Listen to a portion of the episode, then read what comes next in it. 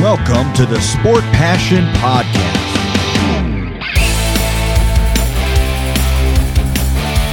And here is your host, Lars Marendorf.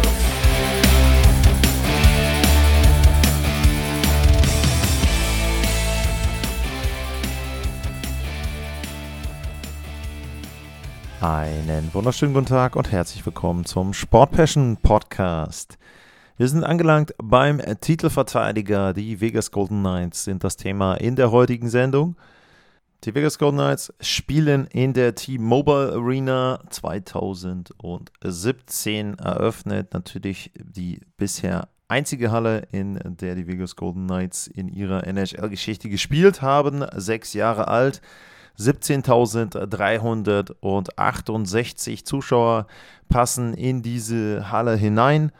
Und ich kann euch nur empfehlen, wenn ihr in Vegas seid, wenn die NHL-Saison läuft, dann versucht irgendwie dort an Karten zu kommen. Das ist ein absolutes Erlebnis, ich muss echt sagen. Also im Vergleich zu den Hallen, die ich bisher gesehen habe, eine der lautesten Arenen überhaupt.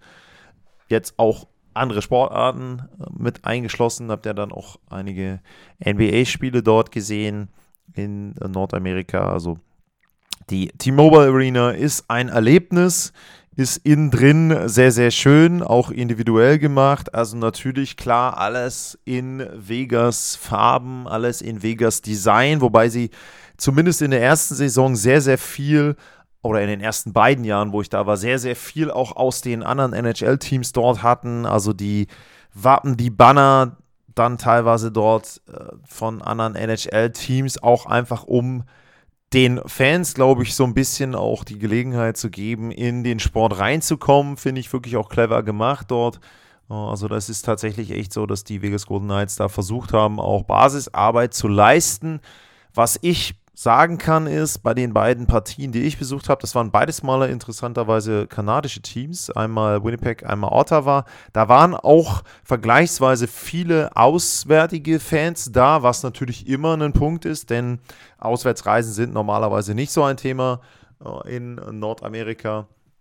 Aber tatsächlich, wenn man also schaut, äh, teilweise dann zum Beispiel bei den Florida-Teams ist es so, also speziell dann auch bei den Florida Panthers, bei den New York Teams weiß ich nicht so, die Rangers Tickets sind meistens relativ teuer, ob da eher auswärtige Fans da sind, aber tatsächlich Vegas ist einfach eben auch ein Ziel in Nordamerika, wo die Fans auch wirklich einfach hinkommen. Da gehen richtig viele Flüge hin. Also normalerweise, wenn man auch irgendwo in Nordamerika unterwegs ist, ist Vegas auch gar kein schlechter Ort. Auch das kann ich euch empfehlen, wenn wir da schon ein bisschen abdriften. Wenn ihr irgendwie eine Tour plant im Westen der USA, Vegas ist ein guter Startpunkt. Vegas ist ein guter Endpunkt, je nachdem, wo ihr loslegen wollt, wenn ihr so kleine Rundtouren haben, weil dort auch relativ viele Flüge gehen und das Ganze dann eben auch teilweise nicht so besonders teuer ist. Die Arena selbst ist auch fußläufig wunderbar zu erreichen.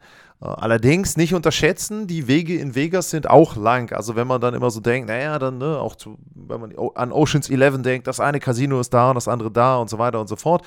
Stimmt auch nicht ganz, was sie in Oceans 11 erzählen, aber tatsächlich sind die Wege okay, aber nicht zu unterschätzen. Also wenn man wirklich vom Bellagio dann an der Hauptecke, würde ich das mal nennen, dort am Strip dann in Richtung T-Mobile Arena geht, da ist man schon ein Stückchen unterwegs. Das geht dann auch durch andere Hotels durch. Ich glaube, es geht durchs, man kann durchs New York, New York, man kann durchs Monte Carlo. Ähm, aber allein die Namen sagen ja schon aus, dass da wirklich also auch Spaß mit dabei ist, den ihr da haben könnt. Sowieso. Ähm, klar, auf die Geldbörse aufpassen, aber wie gesagt, vom, von der Atmosphäre her kann ich äh, die T-Mobile Arena also definitiv empfehlen und wenn wir jetzt auch gleich noch von hören. Das Eishockey ist auch sehr, sehr gut und da werdet ihr bestimmt eine gute Zeit haben. Das äh, kann ich fast schon garantieren. Wie sieht es aus mit Rivalitäten? Nun muss man natürlich da auch sagen, die Vegas Golden Knights sind ein Team, was noch sehr, sehr jung ist, was aber, sage ich mal, auch schon so ein paar ja, Kontroversen hatte in der eigenen Geschichte. Ähm, nicht unbedingt in Serien, wobei da gab es eine große gegen die San Jose Sharks. Das war in der ersten Runde 2019, wo sie in Spiel Nummer 7 3-0 geführt haben. Dann gibt es eine Strafe, die eigentlich keine war, weil sich der Sharks-Spieler, ich glaube, es war Couture, ähm, selber den Schläger irgendwie ins Gesicht haut bei einem Face-Off und dann gibt es aber fünf Minuten für Vegas. Im anschließenden Powerplay machen die Sharks vier Tore, 4-3, dann geht es mit 4-4 in die Verlängerung und äh, San Jose gewinnt das Spiel, die Serie. Und das ist schon etwas, wo, glaube ich, wenn die sich begegnen würden in den Playoffs, gäbe es sicherlich keine besonders gute Stimmung, wobei man da sagen muss, bis das wahrscheinlich wieder der Fall sein wird, dürfte es ein paar Jahre dauern. Kann auch sein, dass sie sich dann genau verabschieden, also dass Vegas dann vielleicht mal so schlecht ist und nicht die Playoffs erreicht und die Sharks dann eben entsprechend irgendwann wieder gut genug sind. Im Moment glaube ich nicht, dass San Jose die Playoffs erreicht. Dementsprechend würde ich das nicht so äh, aufwärmen. Ähm, ich glaube, die Serie mit Dallas, das kann richtig intensiv werden, wenn die sich jetzt nochmal begegnen. Wird ja wahrscheinlich dann auch erst im Western Conference Final sein. Das war letztes Jahr eine sehr intensive Serie. Uh, unter anderem natürlich mit der absolut dummen Aktion von Jamie Benn, aber das sind eben genau die Sachen, wo man eben dann auch sagen kann, das kann eine Rivalität auslösen. 2020 waren die beiden sich auch schon mal begegnet, also ist jetzt auch schon etwas Historie da. Ansonsten gibt es vielleicht mit Colorado äh, eine Rivalität, wenn denn beide Teams irgendwie mal ins Western Conference Final kommen. Da gab es ja 2021 die Serie, da haben sie ja auch in der einen Division zusammen gespielt, was ja dann auch nicht ganz passend war, weil ja über die Covid-Saison die Teams dann neu zugeordnet wurden. Ähm, das könnte ich mir auch noch vorstellen, dass sich da etwas entwickelt. Aber grundsätzlich, ich glaube, mit Dallas und wenn sie dann irgendwann in den Playoffs sind, den San Jose Sharks, kann man im Moment nicht so viel falsch machen, wenn man denn die Rivalen der Vegas Golden Knights nennen möchte. Teilweise war es ja die ganze Liga, weil viele Fans und Fanbases nicht so begeistert davon waren, wie man in Vegas Geschäfte macht. Aber der Erfolg gibt ihnen natürlich dann an der Stelle recht. Und äh, da sind wir dann schon bei der letzten Spielzeit, bei der Meisterschaftssaison. Die Vegas Golden Knights hatten einen Rekord von 51 Siegen, 22 Niederlagen, neunmal Overtime oder Penaltyschießen erreicht. 111 Zähler waren es. Das war Platz 1 in der Pacific. Das war Platz Nummer 1 im Westen und insgesamt Platz Nummer 5 oder Platz Nummer 4 geteilt mit den Toronto Maple Leafs, wobei Vegas einen Sieg mehr hatte. Also wenn man da wirklich einen Tiebreaker hätte nehmen wollen, dann wären es wären die Vegas Golden Knights auf Platz 4 gewesen. Liga-weit, bekanntlich ging es dann in den Playoffs nicht nur bis ins Finale, sondern bis zum Trophäen Trophäenschrank. 4-1 gegen Winnipeg, 4-2 gegen die Oilers, 4-2 nach 3-0-Führung gegen Dallas und 4-1 gegen die Florida Panthers. Und damit dann der erste Stanley Cup in der Vereinsgeschichte der Vegas Golden Knights. Sie haben nicht wirklich viel gemacht, was die Spieler betrifft. Uh, Max Comtois kommt aus Anaheim, beziehungsweise hat einen Professional Tryout-Vertrag, also heißt noch gar nicht, dass er kommt. Kann also wirklich sein, dass sie gar keinen Neuzugang haben. Ansonsten, Riley Smith ist nach Pittsburgh abgegeben worden. Ironman Phil Kessel ist im Moment ohne Vertrag. Teddy Blüger ist bei den Vancouver Canucks. Laurent Boursois ist in Winnipeg. Und Jonathan Quick, der ja kurz vor der Trade Deadline aus Los Angeles kam, ist mittlerweile in der nächsten Großstadt bei den New York Rangers angelangt.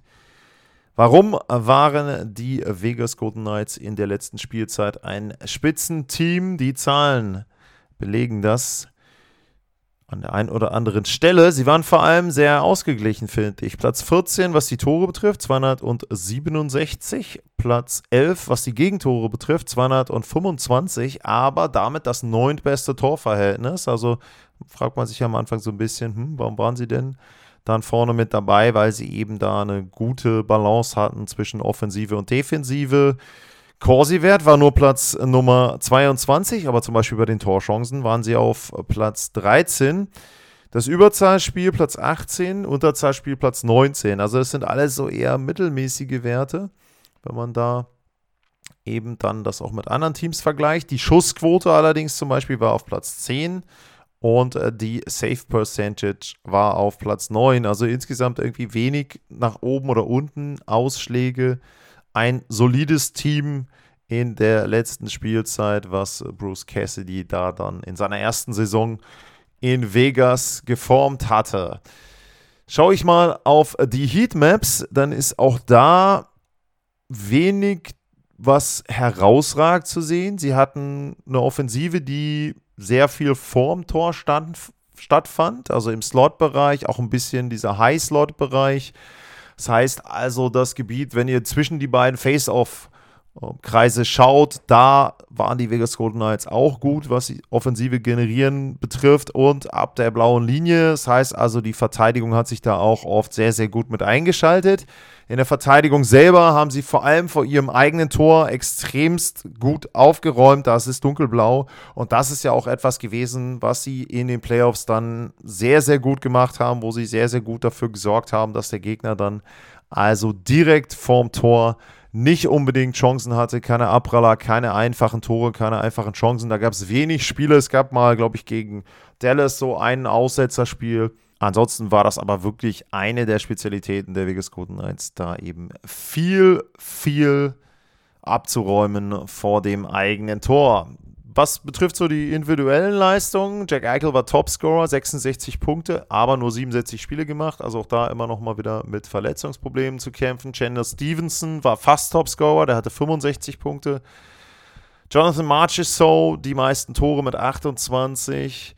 Dann gab es noch Riley Smith mit 26 und eben dann auch schon die Defensive, zum Beispiel in Alex Pietrangelo mit 11 Toren, Chase Theodore mit acht Toren, die waren da mit dabei und dann jede Menge Forwards, die mit getroffen haben, die gut getroffen haben. Und das ist, denke ich, auch eine der Stärken der Vegas Golden Knights, dass sie nicht irgendwie eine Reihe haben, sondern dass sie viele verschiedene Spieler haben. Das war ja dann auch in den Playoffs so. Da war Jack Eichel mit Barberchef und Marchessault zusammen. Marchessault als äh, Playoff-MVP, also auch da sehr, sehr gut Barberchef, unglaublich gut reingepasst, hat ja auch einen neuen Vertrag bekommen, im Prinzip dann Riley Smith abgegeben, damit, äh, damit Barberchef seinen neuen Vertrag über 5 Millionen pro Jahr bis 2028 unterschreiben konnte. Auch da wieder, da ist glaube ich auch so manches Team, mancher GM ärgerlich, denn die 5 Millionen sind auch schon eher in die Schnäppchenkategorie einzuordnen. Wenn man bedenkt, dass Barberchef 27 ist, in einer vollen Spielzeit würde ich dem auch 30 Tore zutrauen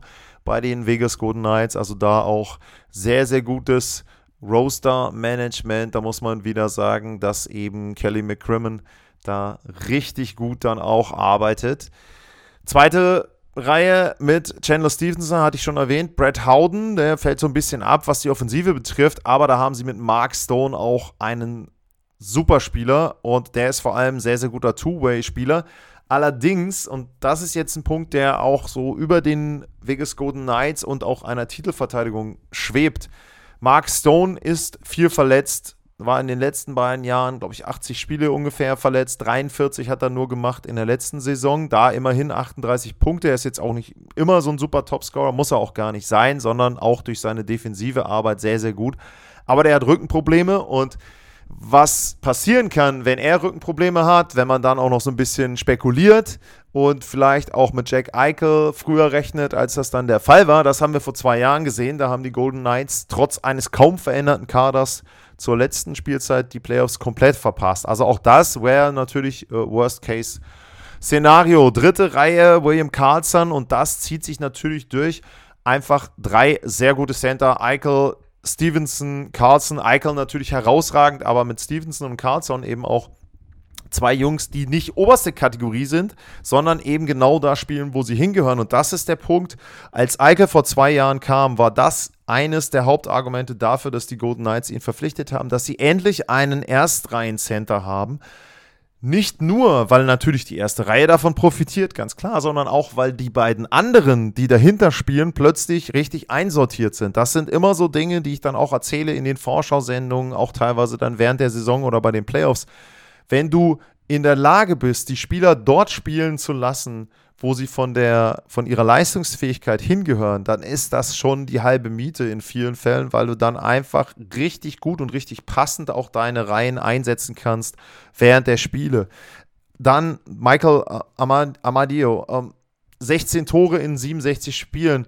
Auch er ein wirklich guter Spieler, auch passend wieder und auch die letzte, die vierte Reihe, äh, William Carrier, äh, Nicola Ra, äh, äh, Keegan Colasar, die sind hart, die tun dir weh und die können auch jeder zweistellig treffen. Also auch da wieder, wenn man sich die gesamte, das gesamte Lineup anguckt, äh, Colasar und Brad Howden sind die einzigen beiden, die nicht doppelt, äh, die nicht zweistellig gescored haben bei den Vegas Golden Knights. Und da würde ich schon sagen, auch denen kann man das zutrauen, hatten teilweise eben auch weniger Spiele.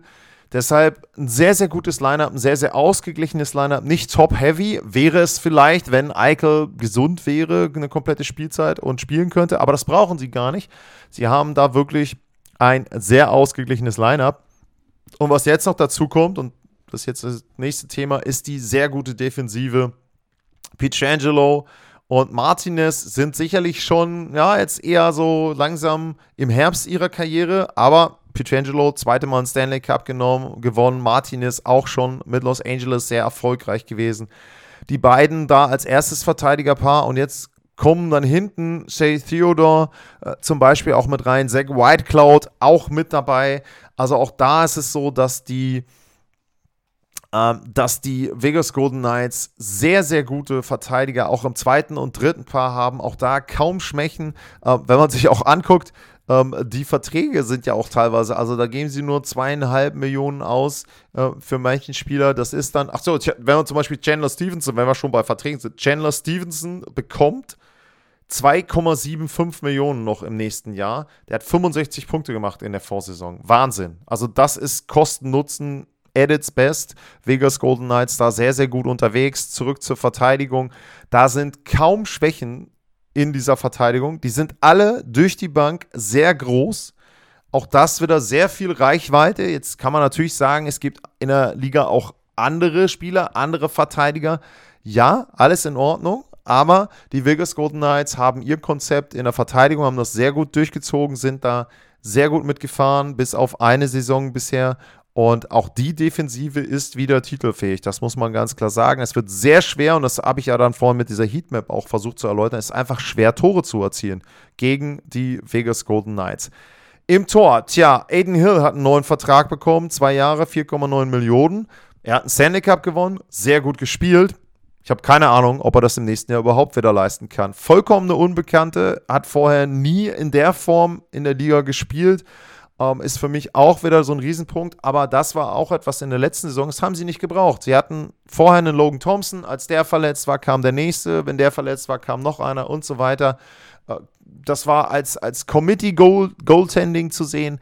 Äh, da immer wieder auch einen gefunden. Auch das natürlich etwas, was man vielleicht auch so in der Vergangenheit, in der jüngeren Vergangenheit in der Liga gesehen hat. Es ist nicht immer der mega bezahlte Torhüter, der 7, 8, 9 Millionen verdient, sondern es sind häufig dann eher gute, aber nicht hochklassige Goalies, die dann den Stanley Cup gewinnen, weil das Team drumherum durch das eingesparte Geld vielleicht auch auf der Torhüterposition besser ist. Sie haben noch Robin Lenner, ähm, wobei ich nicht weiß, ob der irgendwie jemals auch wieder mit äh, spielen wird, ähm, ist im Moment auf Injured Reserved mitzusehen. Es kommt immer wieder die, jung, die Frage nach jungen Spielern. Bei den Vegas Golden Knights kann ich euch nicht viel sagen. Ähm, Pavel Dorofeev wäre einer, der hat ein paar Partien jetzt schon gemacht. Ansonsten hat Vegas einen der schlechtesten Prospect Pools insgesamt in der NHL. Es ist ihnen aber auch herzlich wurscht, denn die wollen in den nächsten sage ich mal, drei Jahren immer noch mit mindestens um den Stanley Cup spielen. Und wenn sie gesund sind, und äh, da kommen wir dann jetzt auch direkt mal in Richtung Ausblick, wenn sie alle Spieler an Bord haben, dann sind die Vegas Golden Knights weiterhin ein Titelkandidat. Ich habe es ja gesagt, sie haben nicht viel verloren an den äh, an Spielern, was sie dort haben. Um, Riley Smith, ja, aber kann man eben sagen, dass Barberchef jetzt auch eine komplette Spielzeit dann aktiv ist. Dementsprechend können sie das darüber vielleicht ausgleichen. In der Pacific sehe ich sie vorne mit dabei. Ob es dann für ganz vorne reicht, hängt auch so ein bisschen davon ab, wie ernst die Edmonton Oilers die Saison komplett nehmen. Ich glaube, dass Edmonton ein paar Zähler mehr haben wird als die Vegas Golden Knights. Das wird denen aber herzlich egal sein. Sie werden, wie gesagt, immer vorausgesetzt, sie sind gesund und haben nicht so eine solchen Saison wie 21, 22 vorne mitspielen und dann ja, wird zumindest der Weg über die Vegas Golden Knights gehen, wenn es dann heißt, wer wird Stanley Cup Champion 2024. Das war meine Vorschau auf die Vegas Golden Knights. Wenn ihr Fragen, Anmerkungen, Kritik und was auch immer habt, ich freue mich immer. Äh, Lars-Mar bei X und ansonsten info at sportpassion.de. Das wären die beiden Wege, wo ihr mit mir in Kontakt treten könnt. Für heute sage ich vielen Dank fürs Zuhören, bleibt gesund und tschüss.